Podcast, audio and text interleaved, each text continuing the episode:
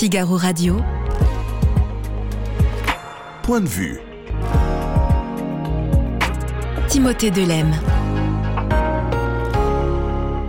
Bonjour Dominique Rousseau. Bonjour. Merci beaucoup d'être avec nous. Vous êtes professeur de droit public à l'université Panthéon-Sorbonne, membre honoraire de l'Institut universitaire de France. Euh, le Conseil constitutionnel que vous suivez attentivement, il n'a jamais été euh, autant au centre de- des attentions, de l'attention euh, ces derniers temps. Absolument, euh, y compris avec les forces de l'ordre devant le Conseil constitutionnel avant de rendre euh, ses décisions, ce qui montre que c'est une institution importante dans notre République, dans notre démocratie, puisqu'il doit vérifier si les lois qui ont été votées par euh, le Parlement respectent, euh, respectent la Constitution. Donc- Alors, on l'a vu, cette deuxième demande d'un référendum d'initiative partagée, une demande formulée par la gauche euh, qui s'oppose, à une certaine partie de la gauche en tous les cas, qui s'oppose à cette réforme des, des retraites. Vous, lors du, de la première demande de, de RIP, euh, comme on l'appelle, euh, vous pensiez déjà que le Conseil constitutionnel accepterait euh, cette, cette demande d'organisation d'un RIP Oui, parce que tout dépend de ce qu'on entend par le mot réforme. Euh, la proposition première du RIP proposait de euh, modifier la loi pour dire que euh, 62 ans était le plafond. Or, actuellement, le- les 62 ans, c'est un plancher. Et donc, on pouvait considérer que passer de euh, plancher à plafond était une, est une réforme. Le Conseil constitutionnel en a décidé autrement. Il y a donc eu une divergence d'interprétation sur la compréhension du mot réforme. Euh, ce qui me paraît aujourd'hui, en tous les cas, euh, très probable, c'est qu'au regard de la jurisprudence désormais stable du Conseil constitutionnel, le- la, la seconde demande de référendum d'initiative partagée sera vraisemblablement, comme la première, repoussée par le Conseil constitutionnel. Quels sont les arguments des opposants à la réforme? Alors, ce qui change, c'est que dans le nouveau projet, il y a un article 2 qui prévoit une contribution fiscale exceptionnelle pour euh, combler le déficit des régimes de retraite. Or, l'article 11 de la Constitution ne permet pas de faire un référendum sur des dispositions de nature fiscale. Par conséquent, le Conseil constitutionnel aura simplement à dire ce qu'il a déjà dit dans une décision du 25 octobre 1900 euh, 2022, on ne peut pas faire un référendum en France sur une question euh, fiscale.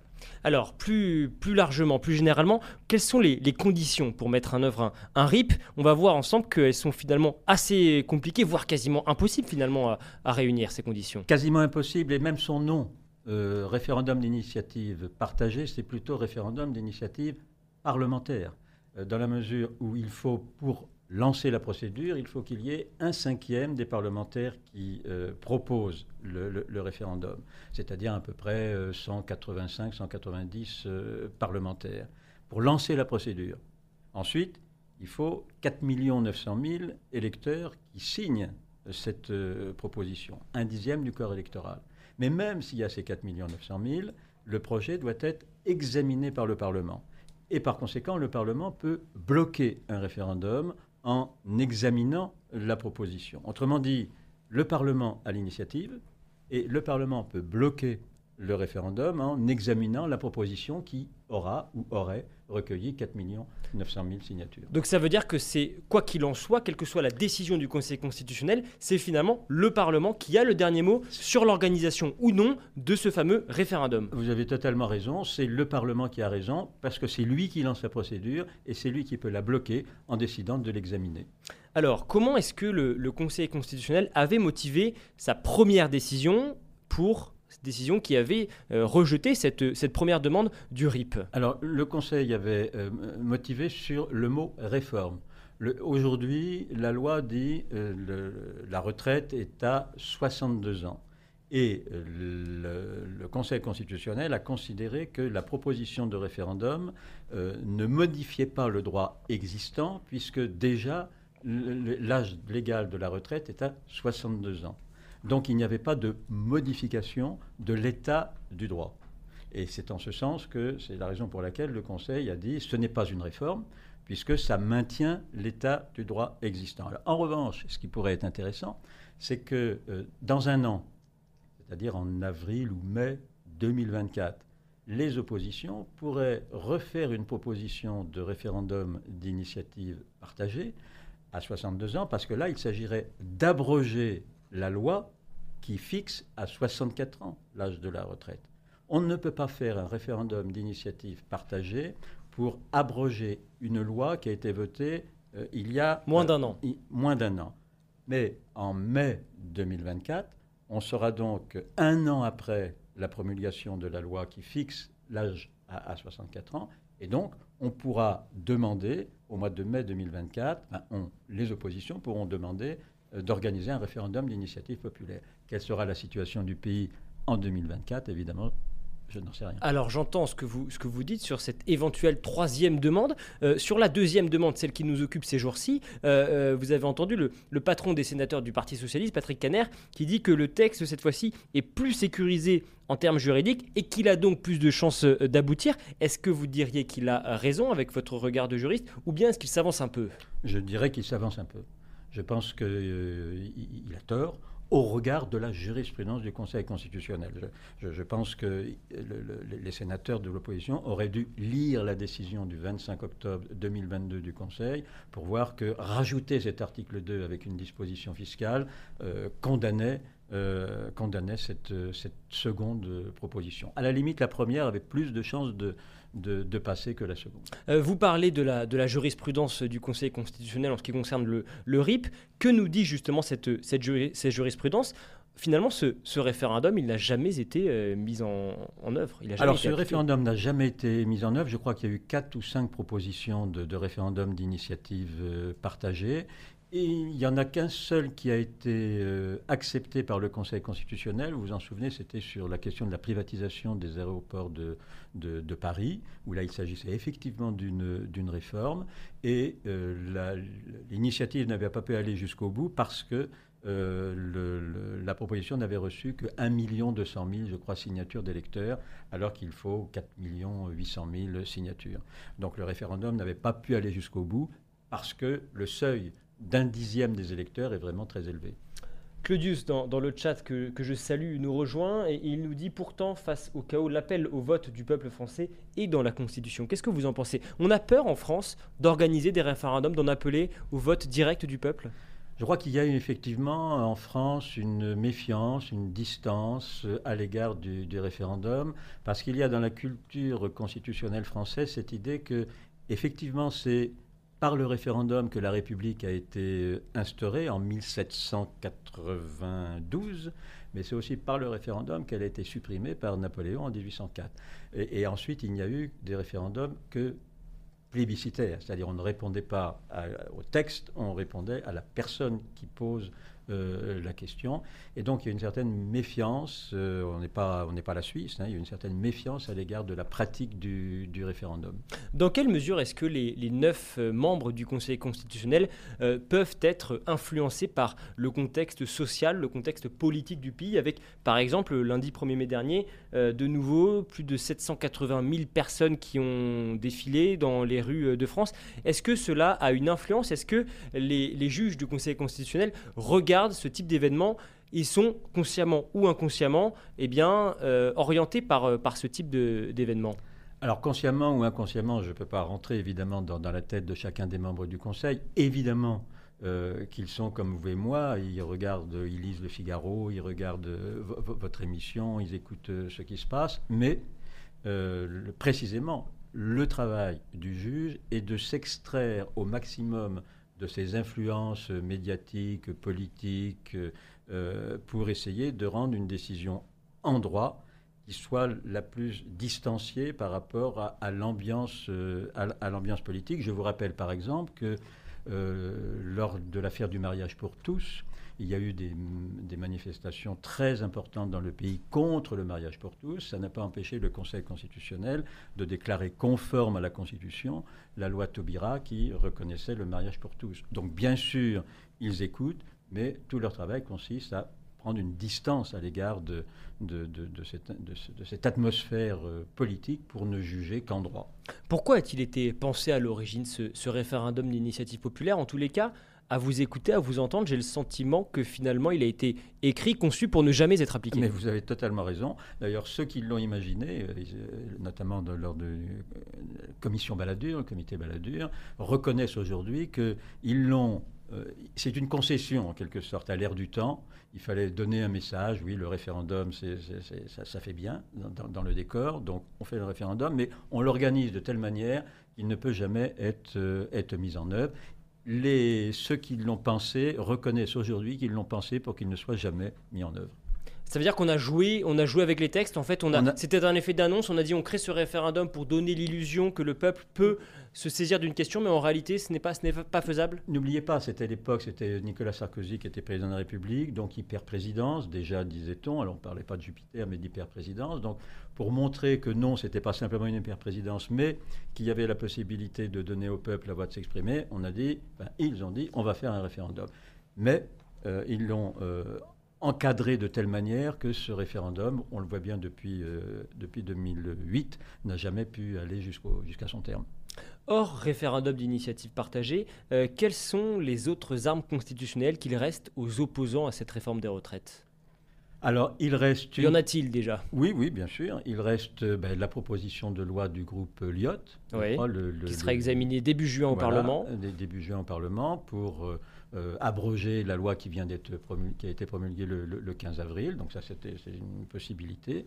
Euh, il reste aussi ben, la possibilité d'une motion de censure, renverser le, gouvernement euh, pour faire élire, faire désigner un gouvernement qui prendrait l'engagement de revenir sur la réforme des, retraites. Alors comment est-ce que ce, pardon, je vous arrête sur ce point, comment est-ce que cela se passe? Il faudrait faire voter une nouvelle loi là aussi qui abrogerait, qui permettrait d'abroger cette, cette, cette, loi? Absolument. Si par exemple, si par exemple la, la, proposition de loi Lyot est votée, le, est votée au, mois de juin, ça abrogerait euh, la loi, puisque le, la, loi, la proposition de Lyot, c'est l'âge limite de la retraite est, est remis à 62 ans. Donc, de facto, ça abrogerait la loi qui a été promulguée euh, le, en avril, le 15 avril 2023. Euh, Déjà en, 2018, les, Gilets jaunes avaient fait du RIC, le mmh. référendum d'initiative citoyenne, l'une de leurs principales revendications. Quelle différence y a-t-il entre ces deux procédures?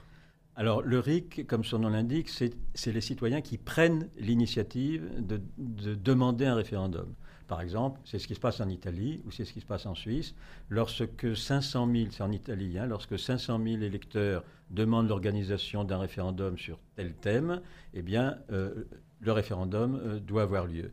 Euh, le RIP, c'est différent, encore une fois. Ce n'est pas les citoyens qui ont l'initiative, ce sont les parlementaires qui ont l'initiative. Il faut d'abord qu'il y ait un cinquième des parlementaires qui votent une proposition de référendum. Avec le RIC, ce sont les citoyens qui prennent, euh, qui prennent l'initiative. Donc ce sont deux procédures différentes. Cette fois-ci, est-ce que vous pensez que, que, le RIP peut être une, une solution à, à, cette euh, crise politique, peut-être démocratique que nous traversons?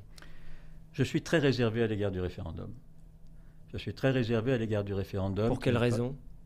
Parce que euh, je pense, en tous les cas, réservé à l'égard d'un référendum sec, je pense que euh, le pays a davantage besoin de délibérer, de discuter, d'échanger, euh, du contradictoire des, arguments. Et le référendum, notre société est tellement complexe aujourd'hui qu'on ne peut pas résoudre une question par oui ou non. La retraite, c'est pas 62 ou 64. Ça dépend des métiers, ça dépend du moment où on a commencé à travailler. Ça dépend de la, la manière dont la carrière s'est déroulée. Ça dépend de la pénibilité du travail. Donc vous ne pouvez pas dire oui ou non. Nous sommes dans une société complexe qui mérite du compromis, qui mérite de la délibération, qui mérite des échanges d'arguments. Et le référendum est un peu euh, un, un oukase, un coup près. C'est oui ou non. Et euh, je suis euh, très réservé à l'égard de la pratique du référendum, sans ajouter euh, toutes les questions, comment dire, qui actuellement polluent, si vous permettez, les, campagnes électorales, les fake news, les réseaux sociaux, qui fait que le référendum est davantage l'instrument par lequel on, exprime une émotion, on exprime une spontanéité, mais pas une réflexion sur un problème ou une situation. Je suis euh, plutôt, alors peut-être trop classique, mais très euh, dans, la, dans, la, dans, la, lignée, disons, du siècle des, Lumières. Je crois plus à la raison délibérative euh, pour arrêter une décision qu'à la spontanéité d'une réponse. Merci beaucoup Dominique Merci euh. Rousseau. Oui Timothée, c'est bien une crise euh, démocratique, nous dit euh, Claudius dans, dans le, dans le chat. Euh, et vous disiez à l'instant que vous étiez peut-être trop classique en tous les cas. Sachez que euh, l'un de nos internautes nous dit que vos propos sont très clairs et avisés. Merci beaucoup en Merci tout cas pour vous. votre Merci. présence dans euh, Point de vue. Je rappelle votre dernier ouvrage, euh, Six thèses pour la démocratie continue. C'est publié aux éditions Odile Jacob. Merci à vous. Figaro Radio. Point de vue. Timothée Delem.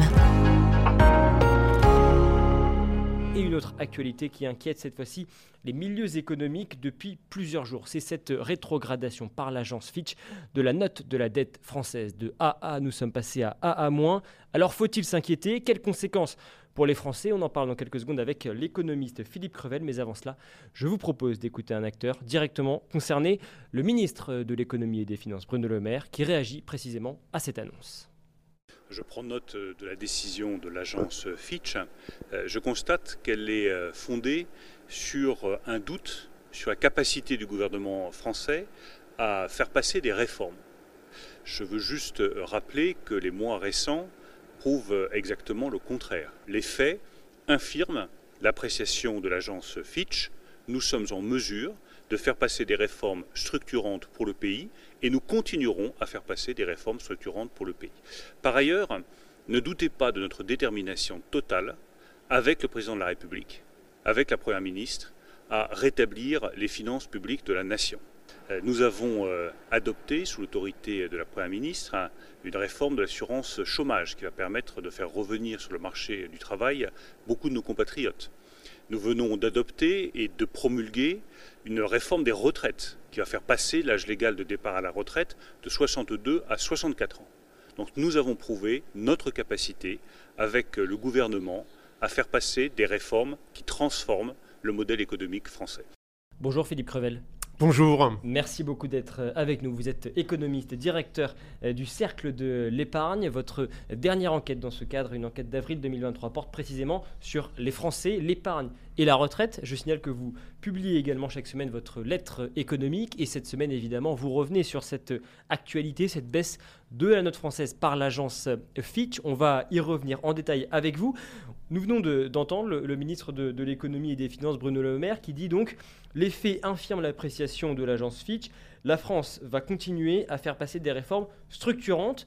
Euh, un mot sur cette, sur cette réaction, il ne pouvait pas dire autre chose finalement. Bruno Le Maire est dans son rôle. Il est ministre de l'économie. Il n'allait pas dire que Fichte avait complètement raison et que la France est dans une situation euh, donc euh, dégradée. Il est dans son rôle. Sur le fond, Philippe Crevel, l'agence Fitch évoque, pour justifier cette décision, je cite, l'impasse politique et les mouvements sociaux parfois violents qui constituent un risque pour le programme de réforme d'Emmanuel Macron. Comment est-ce qu'avec votre regard d'économiste, vous analysez cette, cette décision? Alors la décision de Fitch est justifiée.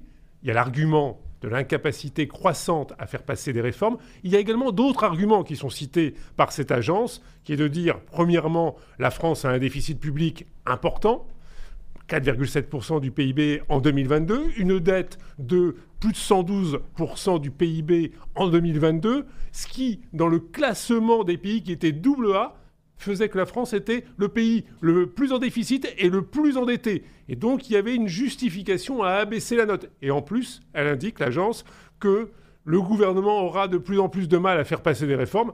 Évidemment que la discussion de la réforme des retraites a laissé des traces et qu'on ne voit pas le gouvernement actuel se lancer dans un assainissement des comptes publics extrêmement important rapidement dans les prochains mois. Il fallait s'y attendre, nous dit euh, Volpazu dans, le chat du Figaro. Vous venez de, citer quelques chiffres. Euh, en voici, en voici euh, d'autres. En 10 ans, la dette est passée de 90% à 115% du PIB, alors que notre déficit est resté anormalement élevé après l'épisode du Covid de 2020. 6,5% de dette en 2021, 4,7% en 2022 et un budget voté pour 2023 à encore 5% de dette. Finalement, est-ce que cette dégradation, elle n'était pas inéluctable? Malheureusement, cette euh, note traduit la situation financière de la France. La France avait son triple A jusqu'en 2013 et nous avons perdu sur les trois grandes agences notre triple A. Nous sommes AA maintenant et là, donc la première des agences qui révisait en 2023 la France a décidé de la dégrader d'un cran pour prendre en compte bah, l'évolution financière de ces dernières années. Et c'est vrai qu'on diverge par rapport à certains de nos partenaires, et en particulier l'Allemagne, qui, il faut rappeler, est triple A encore. Alors, ce triple A, justement, vous faites référence à cette décision du 13 janvier 2012. À l'époque, c'était l'agence Standard Poor's qui euh, nous avait dégradé la note de AA, du triple A à AA. Nous étions passés à seulement AA. Mais en même temps, c'est vrai qu'à l'époque, on nous avait promis euh, l'enfer et finalement, ça ne s'est pas vraiment produit. Une baisse d'une note de dette publique, ça n'a pas forcément des effets immédiats. Parce qu'en fait, elle reflète, cette baisse, en fait, la situation du marché. Ce n'est pas quelque chose d'artificiel. Et donc, euh, ça reflète en fait le consensus du marché. Aujourd'hui, la France s'endette à un coût plus élevé que l'Allemagne, à peu près de 0,6 points.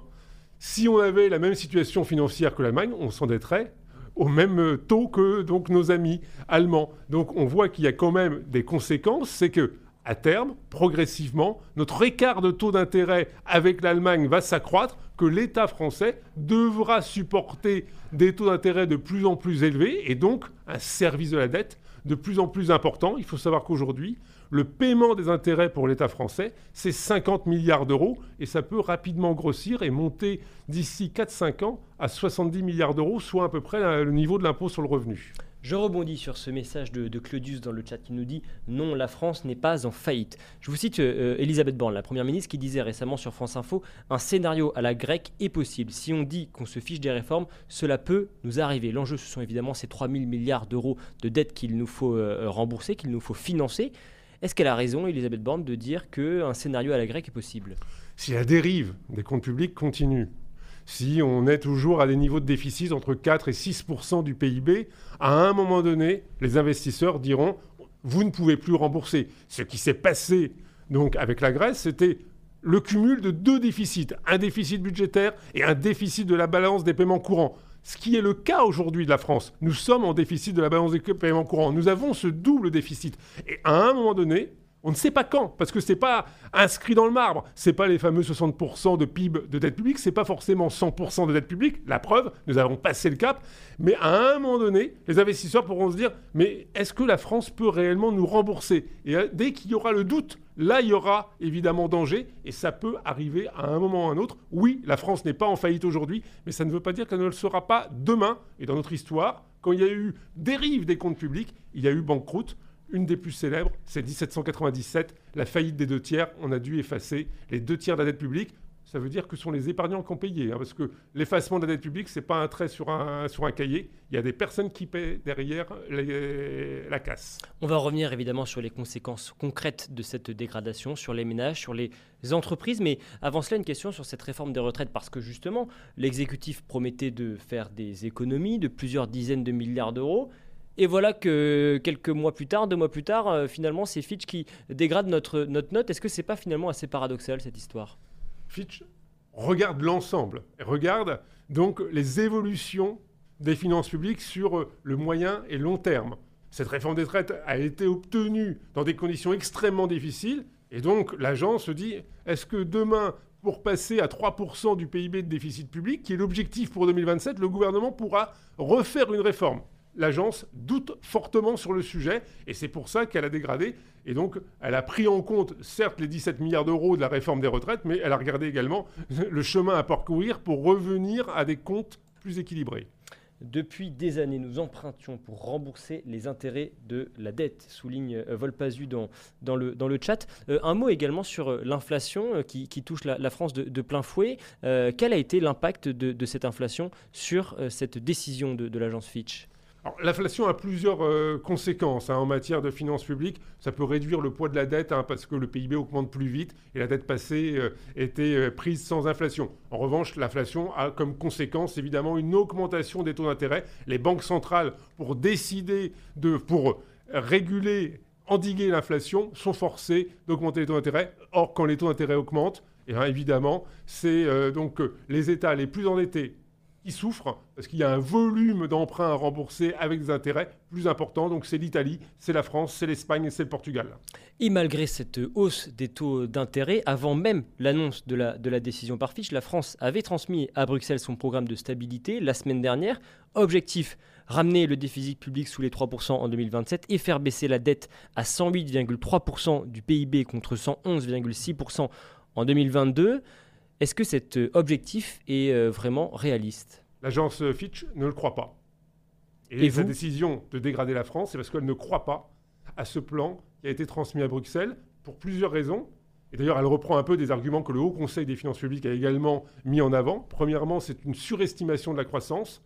Le gouvernement parie sur une croissance de 1,7 à 1,8, il faut l'espérer, mais Fitch dit, lui, 1,1% de croissance. Moins de croissance, moins de recettes publiques. Et puis, donc Fitch doute sur les capacités réelles du gouvernement à diminuer le déficit public parce que nous vivons en France depuis maintenant plusieurs années sur le côté que au nom du quoi qu'il en coûte, il est possible de dépenser sans limite et que donc il sera très difficile de remettre de l'ordre dans les finances publiques. Alors une fois qu'on a dit euh, tout cela, Philippe Crevel, la question que l'on se pose, c'est évidemment quelles sont les, conséquences de cette euh, dégradation pour l'économie française, pour les Français. Qu'est-ce que, qu'est-ce que ça change? À court terme, rien. Il n'y a pas eu une montée des taux d'intérêt importante. Donc les conditions d'emprunt n'ont pas changé du jour au lendemain. Mais c'est dans les prochaines années. S'il n'y a pas de restauration des comptes publics, comme je l'ai dit, il y aura forcément des taux d'intérêt plus élevés. Et ça s'appliquera en premier lieu à l'État, mais également aux entrepreneurs et aux ménages qui empruntent pour les marchés immobiliers, pour acheter des biens immobiliers. justement, le, monde de l'entrepreneuriat, quels euh, peuvent être les impacts sur, sur ce, sur ce monde-là? Est-ce qu'ils vont devoir chercher, par exemple, à, vendre leur société rapidement? Pas de panique quand même. la France, comme ça a été dit, n'est pas aujourd'hui en faillite, en banqueroute. Hein. Donc il n'y a pas de menace, on va dire, sur le système financier français. Il faut rassurer. En revanche, il faut s'inquiéter de la trajectoire qui est prise. Et donc, il n'y a pas de menace pour les entreprises qui ont souscrit des emprunts. En plus, la plupart des emprunts en France sont souscrits à taux d'intérêt fixe. Et donc, il n'y a pas de réévaluation dans les prochaines années liée à un problème, justement, de finances publiques. Là-dessus, au moins, nous sommes préservés de ce risque en France, à la différence des pays anglo-saxons où ce sont souvent des taux variables qui sont appliqués. Quel impact sur le, le crédit immobilier qui est déjà mal en point? Le crédit immobilier, donc, on a des taux qui augmentent essentiellement dû à l'inflation par décision de la Banque centrale de les augmenter. Ce processus de hausse devrait se poursuivre encore quelques mois. Si évidemment la France rencontrait des problèmes financiers pour sa dette publique, cela augmenterait un peu plus parce que l'État est soi-disant la meilleure signature. Donc tous ceux qui sont derrière l'État subissent en fait la mauvaise signature du, euh, de la puissance publique. Certains disent cette baisse c'est un non-événement, d'autres disent cela va affecter durablement l'économie française. Vous, vous semblez plutôt dans un entre-deux. Je suis dans un entre-deux, c'est mon côté centriste. C'est votre côté en même temps? En même temps. Euh, donc, il y a une menace. Et l'agence nous dit, attention, vous sortez de la, bonne voie, vous êtes de plus en plus donc euh, à contre-courant de ce que l'Allemagne fait, hein, qui a une gestion plus rigoureuse.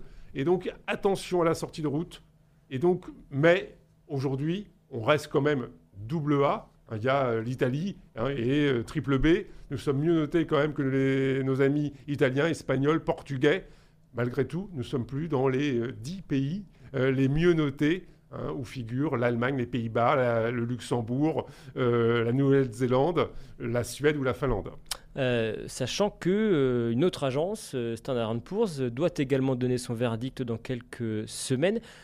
Malheureusement, il semble assez probable qu'elle aille dans le sens de, l'agence Fitch, non?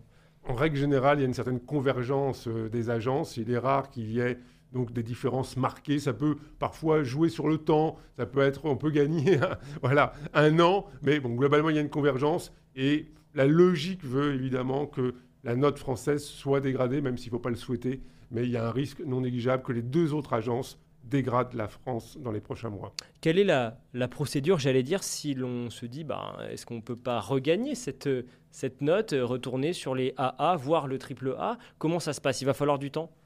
Pour retrouver donc une note supérieure, il faut évidemment euh, montrer euh, des efforts sur la gestion publique, donc diminuer son déficit, diminuer son endettement, donc euh, mettre en place euh, des politiques d'assainissement à long terme avec une réduction donc, des dépenses publiques réelles.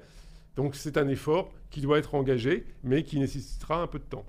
Beaucoup de messages dans, le chat, je vous en lis un, dernier avant de, de, vous laisser, Philippe Crevel. Malheureusement, le temps passe vite. Volpazu qui nous dit qu'il faut arrêter les distributions d'aides diverses, il faut diminuer le nombre de fonctionnaires inutile. Bon, message euh, un petit peu catégorique, mais est-ce que finalement c'est pas la, politique, notamment cette euh, politique du quoi qu'il en coûte d'Emmanuel Macron, qui est sanctionnée aujourd'hui par cette, par cette note de l'agence Fitch? C'est évidemment le fait qu'en France, depuis 50 ans, nous sommes en déficit budgétaire. 50 ans. D'autre part, il y a eu l'idée que l'argent était gratuit, que on pouvait s'endetter à zéro, voire en négatif et il faut prendre en compte que cette situation a changé. Et que d'autre part, dans l'histoire de l'humanité, de l'Empire romain, en passant par le Directoire en 1797, tous les pays qui ont dépassé les limites de l'endettement ont failli à un moment ou à un autre. Donc on a évidemment un devoir de remettre en cause nos pratiques. C'est vrai que est-ce qu'il y a trop de fonctionnaires en France? C'est un débat. Est-ce qu'il y a trop de dépenses sociales? C'est un débat. Ça absorbe plus du tiers du PIB français, mais dès qu'on soulève la, moindre économie, on a évidemment des résistances extrêmement fortes, parfois légitimes, il faut l'avouer, mais qui, évidemment, accumulées les unes derrière les autres, bloquent le pays. Et c'est ça aussi que Fichte nous dit, c'est qu'il n'y a pas de consensus en France pour réellement réduire le niveau des dépenses publiques qui atteignent 58% du PIB, record euh, quasi absolu en Europe. Et nous avons un record également, enfin deuxième place pour les prélèvements obligatoires à 45% du PIB. Un débat en tout cas dans lequel on y voit plus clair grâce à votre analyse. Merci beaucoup Philippe Crevel. Je euh, signale à nouveau votre dernière enquête d'avril 2023 sur les Français, l'épargne et la retraite qui est à euh, retrouver dans, dans votre revue Le Cercle de l'épargne et bien sûr sur Internet. Merci encore Philippe Crevel d'avoir été avec nous. Figaro Radio. Point de vue. Timothée Delem. Et pour conclure cette euh, émission, je vous propose un témoignage absolument bouleversant, celui de la fille de l'une des victimes du scandale du charnier Paris-Descartes. Souvenez-vous, après avoir confié la dépouille de sa mère à la science en 2015, elle a découvert quatre ans plus tard que ce célèbre établissement abritait en réalité un vaste chantier qui, qui stocke pardon, des dizaines, des milliers de corps dans des conditions indignes. On revient sur cette affaire sordide avec elle dans quelques secondes. Ne bougez pas. Là, on est face à un scandale dans le sens où il y a une, université qui a été dirigée par des hommes. Ces hommes n'ont rien fait, ont laissé ces corps pourrir, ont laissé ces corps s'amasser, ont laissé des têtes être coupées, des gens jouer au football avec des têtes, des gens jouer aux fléchettes sur des têtes alignées les unes derrière les autres, faire des choses absolument innommables. Ce problème qui se pose là est sur 30 ans, à raison de 600 à 1000 corps par an transitant ici. Donc faites le calcul. Euh, ce sont des milliers de personnes dont la dignité a été bafouée. Et, ce sont des dizaines de milliers de personnes qui, en fermant les yeux la nuit, voient des photos d'horreur en imaginant que leurs parents sont au milieu de ces photos. Voilà, avec une tête dans un sac plastique, avec des, hamburgers de corps les uns sur les autres entassés. Euh, on est devant vraiment un scandale. Euh, et, nous, ce qu'on veut, c'est que justice soit rendue à tous nos, nos proches, à tous les défunts qui ont fait don de leur corps à l'Université Paris-Descartes. Bonjour Laurence Dezélé. Bonjour. Merci beaucoup d'être euh, avec nous. Vous publiez cet ouvrage sorti le 20 avril dernier. Pardon maman pour ce qu'ils t'ont fait. C'est publié aux éditions euh, Plomb. Euh, nous allons revenir sur cette, sur cette affaire, cette affaire du, dite du charnier Paris-Descartes.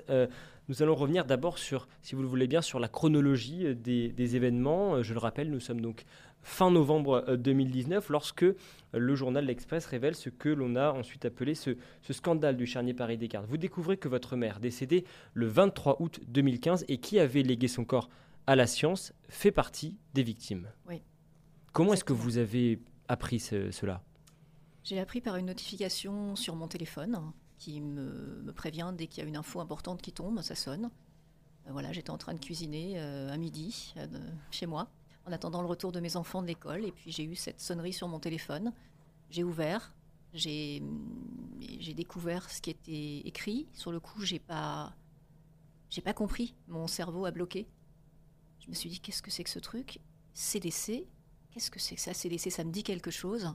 Il m'a fallu du temps pour faire le lien avec euh, Centre du don des corps. Et là, tout de suite, bah, j'ai pensé à ma maman. Je me suis dit, c'est là qu'elle a donné son corps, des cartes. J'ai lu, j'ai relu, j'ai re-relu, et mon cerveau bloquait. J'arrivais pas à comprendre ce que je lisais, ou, justement, je comprenais trop bien. Donc j'ai commencé à me sentir vraiment très mal. J'ai dû m'asseoir, respirer, me calmer, me dire allez, stop, tu te calmes, tu respires, tu reprends tes esprits, t'as peut-être pas bien lu, relis encore. J'ai eu beau lire et relire, j'avais très bien compris ce qui s'était passé. vous avez tout de suite pris conscience que votre mère était concernée bah oui, parce qu'il y avait les années qui étaient euh, inscrites, les années où ça s'était passé, et c'est en plein dedans. Donc euh, oui, je me suis dit, euh, j'ai beau relire, elle est dedans, sûr. Quel est votre sentiment à ce moment-là? Vous vous sentez trahi? Ouais, trahi, sali, en tout cas surtout elle. je me dis, mais comment c'est possible qu'on ait fait des choses pareilles à des, à des, gens qui donnent leur corps? Comment on peut se comporter de cette façon Même avec des animaux, on ferait pas ça? Donc il y a du dégoût, il y a beaucoup de colère, beaucoup de colère qui monte. Euh, et, beaucoup de chagrin, évidemment.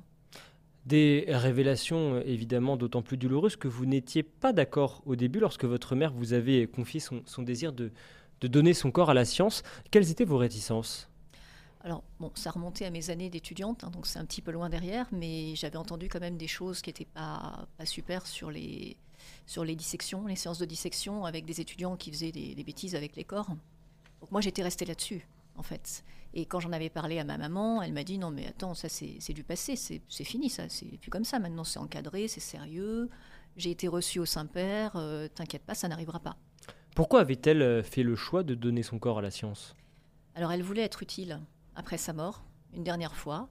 Euh, elle a bénéficié de traitements lourds médicaux puisqu'elle avait un cancer. Et je pense que quelque part, elle voulait rendre l'appareil en faisant don de son corps pour aider la science, la recherche, la médecine. Voilà, il y avait ça, il y avait aussi euh, le fait qu'elle m'avait dit une fois, plus personne ne va sur les tombes maintenant. Donc les tombes sont laissées à l'abandon et les familles n'y vont plus. Donc finalement, il n'y a pas tellement de nécessité à avoir une tombe.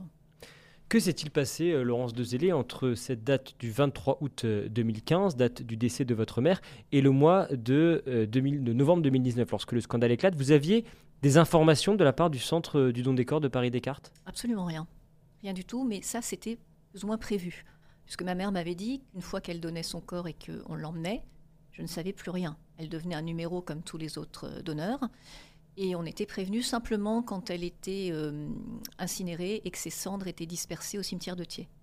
Donc moi j'étais restée là-dessus. Du coup ce silence me paraissait normal finalement. Je, réagis à ce, message d'un de nos internautes qui nous dit que vous êtes contre le don, le don du corps. Précisément, vous, vous, ne l'êtes pas parce que malgré cette, cette terrible épreuve, vous continuez de dire qu'il est malgré tout important que certaines personnes donnent leur corps pour faire avancer la science. Tout à fait. J'ai pris conscience de ça encore plus en écrivant mon livre, en écoutant les, anatomistes, en écoutant des donneurs aussi, euh, des médecins, et je me suis rendu compte que rien ne remplacera un vrai corps humain, même mort pour apprendre, pour poser des prothèses, pour s'entraîner. On n'opère jamais euh, la première fois un vivant, on commence déjà par le faire sur quelqu'un qui est décédé, pour s'entraîner à des gestes euh, précis. Euh, donc il faut absolument continuer à donner, oui, bien sûr. Mais il faut savoir où on met les pieds, par contre. Est-ce que ça veut dire que vous avez changé d'avis sur ce sujet? Bah, Finalement, oui. Contre toute attente, oui. Je, je, suis complètement favorable au don du corps quand il est fait dans de bonnes conditions. Et ça, j'insiste là-dessus parce que c'est toute la différence. Alors depuis 4 ans aujourd'hui, vous vous battez pour faire la, lumière sur ce scandale. Est-ce que vous savez aujourd'hui ce qu'il est arrivé à votre mère où se trouve sa dépouille? Non, je ne sais pas du tout ce qui, ce qui est advenu de ma maman. vous n'avez aucune information Non, on refuse de me le dire. La, faculté ne veut pas me le dire. Et précisément, vous avez mené votre propre enquête pour comprendre ce qui lui est euh, vraiment arrivé et également ce qui est arrivé aux autres dépouilles, parce que votre mère n'est euh, malheureusement, si je veux dire, pas la, pas la seule, loin de là. Qu'est-ce que vous avez euh, découvert au cours de cette enquête?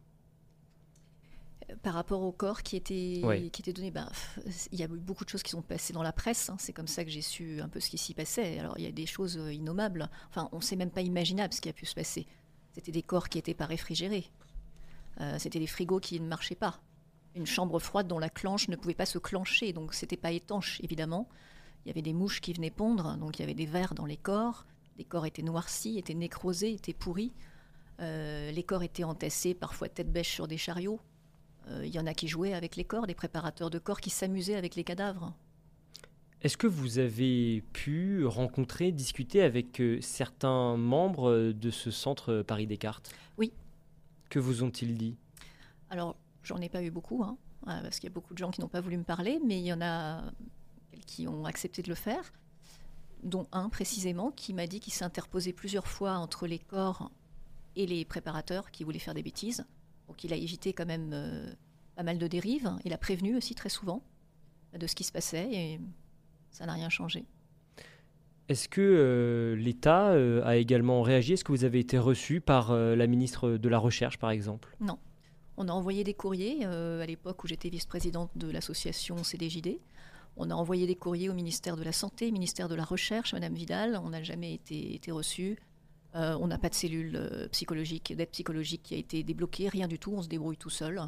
La seule chose quand même, c'est que j'ai fait partie d'une commission, euh, parce qu'on a insisté, pour créer la loi qui est, parue l'année dernière, en 2022, et qui encadre le don du corps, mais qui doit encore être amélioré par des arrêtés. Donc il y a un décret, mais il n'y a pas encore tous les arrêtés. On va revenir bien sûr sur cette nouvelle législation qui encadre, qui tente en tout cas d'encadrer cette question douloureuse du, don des corps.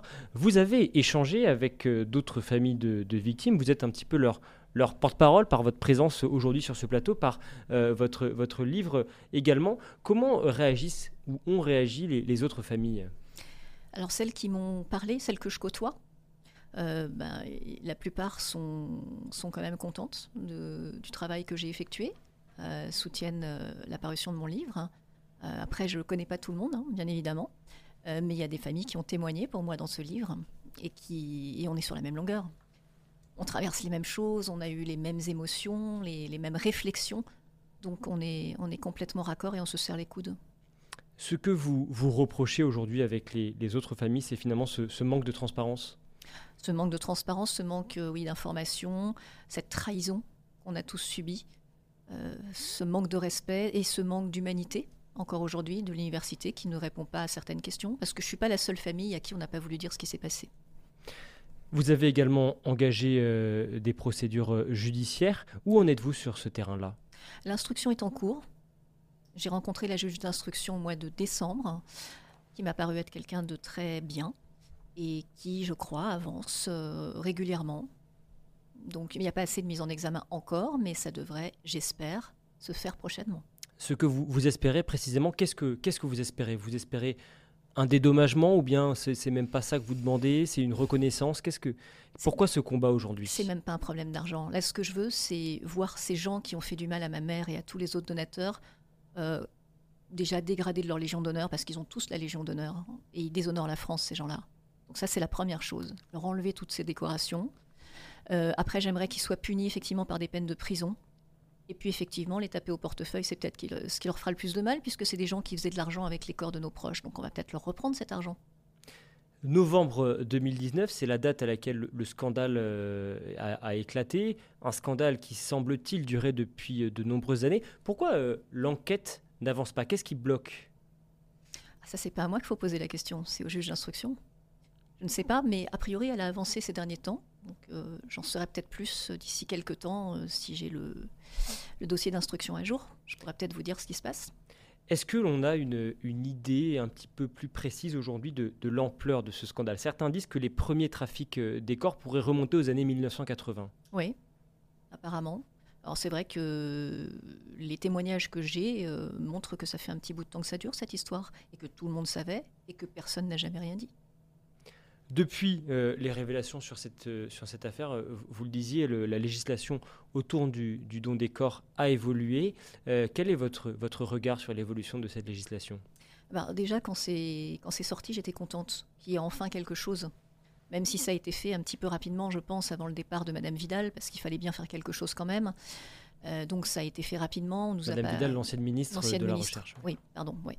Euh, donc ça a été fait à la va-vite, mais au moins ça a le mérite d'exister. Par contre, tout n'est pas applicable en l'état. C'est pour ça qu'il faut des arrêtés maintenant pour euh, savoir comment vont être financés les centres du don des corps, euh, comment on fait pour rendre les corps aux familles, puisque visiblement ça ne va pas être possible du tout. Or, c'est ce qui est écrit quand même dans le décret. On rend des cendres ou des corps, et les corps, c'est a priori pas du tout possible. C'est même pas souhaitable. Euh, voilà, il y, a plusieurs choses encore sur lesquelles il va falloir euh, se pencher sérieusement. Et puis surtout, euh, moi, ce que je, demande à chaque fois, c'est des contrôles surprises des centres du don des corps pour pouvoir attraper les gens qui font des bêtises s'il y en a à nouveau ailleurs. Ah, vous réclamez en fait, c'est ça concrètement, des contrôles, Ah oui. des, inspections finalement. ouais. Absolument. Parce que c'est pas le cas aujourd'hui. C'est pas le cas.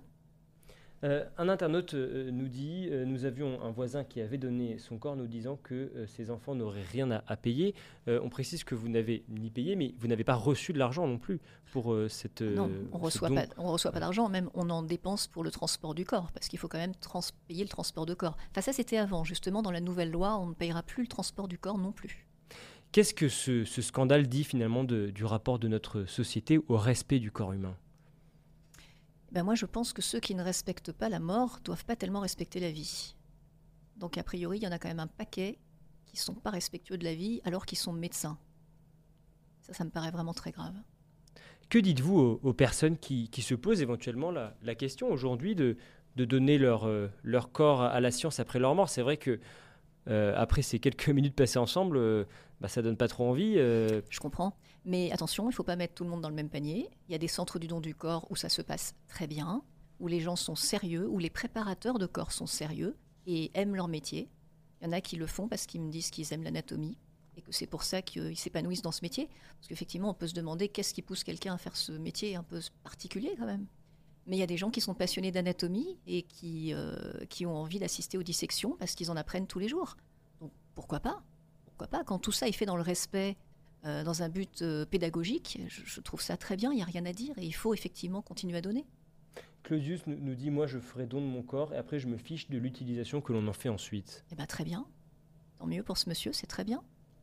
Euh, Qu'est-ce que là aussi, si vous deviez vous, vous adresser à des, à des étudiants en médecine, par exemple, qui peuvent être concernés directement par, par ce, ce type de ce type d'affaires, ce type en tout cas de, de traitement, euh, que leur, que leur diriez-vous sur cette question du rapport au corps? Alors moi, il y a quelque temps, j'avais regardé pour aller étudier la médecine euh, aux États-Unis et euh, c'était précisément aux îles Vierges. Il y avait une fac de médecine euh, où il y avait donc des dissections qui étaient obligatoires dans le cursus évidemment et il était écrit qu'avant toute séance de dissection, les professeurs et les étudiants faisaient une prière collective pour les, corps qui étaient là, pour les gens qui donnaient. Et ça, ça m'a paru être une marque de respect énorme. On en est très loin à Descartes. Donc euh, les étudiants en médecine, j'ai envie de leur dire attention. Avant de faire des bêtises, réfléchissez. Ça pourrait très bien être votre père, votre mère ou votre grand-père qui est sur la table. Donc euh, voilà, pensez à ce que vous faites et respectez les gens qui vous permettent à vous d'étudier et d'avancer et un jour d'être médecin ou chirurgien. C'est vrai que je vous pose cette question parce que les, études en médecine aujourd'hui, c'est quand même très très dur. On a cette image de ces étudiants en médecine en bibliothèque, en train de, de lire des livres euh, et de, bah, de, de travailler un peu d'arrache-pied. Est-ce que ça manque pas un peu d'humanité finalement tout ça? Bah, en France, c'est particulier les études de médecine. hein. C'est vrai que c'est, bah, il y en a beaucoup qui finissent en burn-out quand même, des étudiants. hein. C'est, très dur. Euh, ce- c'est pas comme ça partout. hein. Ça, il faut peut-être le rappeler aussi. Euh, voilà, c'est compliqué. Je comprends qu'il y en ait qui aient besoin de décompresser. Effectivement, il y en a peut-être que ça rend fou aussi. Mais euh, je pense qu'il va falloir qu'ils passent leur, euh, leur frustration autrement que sur des coordonnées, en tout cas. C'est entendu. Mais de manière, de manière générale, c'est vrai qu'il y a un manque peut-être d'humanité, d'humanisme dans la manière que nous avons d'étudier en France. C'est vrai que, alors, ce que m'ont dit certains préparateurs, c'est qu'il y avait une sorte de rite initiatique. Euh, C'était sale, ça sentait mauvais, les corps étaient pourris, et pour autant, les étudiants se plaignaient pas parce qu'ils n'avaient pas intérêt à le faire.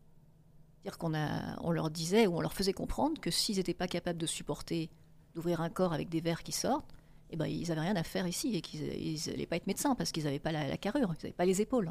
Merci beaucoup Laurence Dézélé pour euh, votre témoignage, pour votre euh, courage. Je rappelle le titre de votre ouvrage, ça s'appelle Pardon maman, ce qu'ils Pardon maman pour ce qu'ils t'ont fait. C'est publié aux éditions Plomb, c'est poignant et il faut bien le dire assez révoltant. Merci encore Florence Dézélé pour votre présence dans Point de vue ce soir. C'est déjà la fin de cette émission. Vous retrouvez le replay d'ici quelques minutes sur le portail vidéo du Figaro et bien sûr sur notre plateforme de podcast. On se retrouve demain, même lieu, même heure. Excellente journée à tous.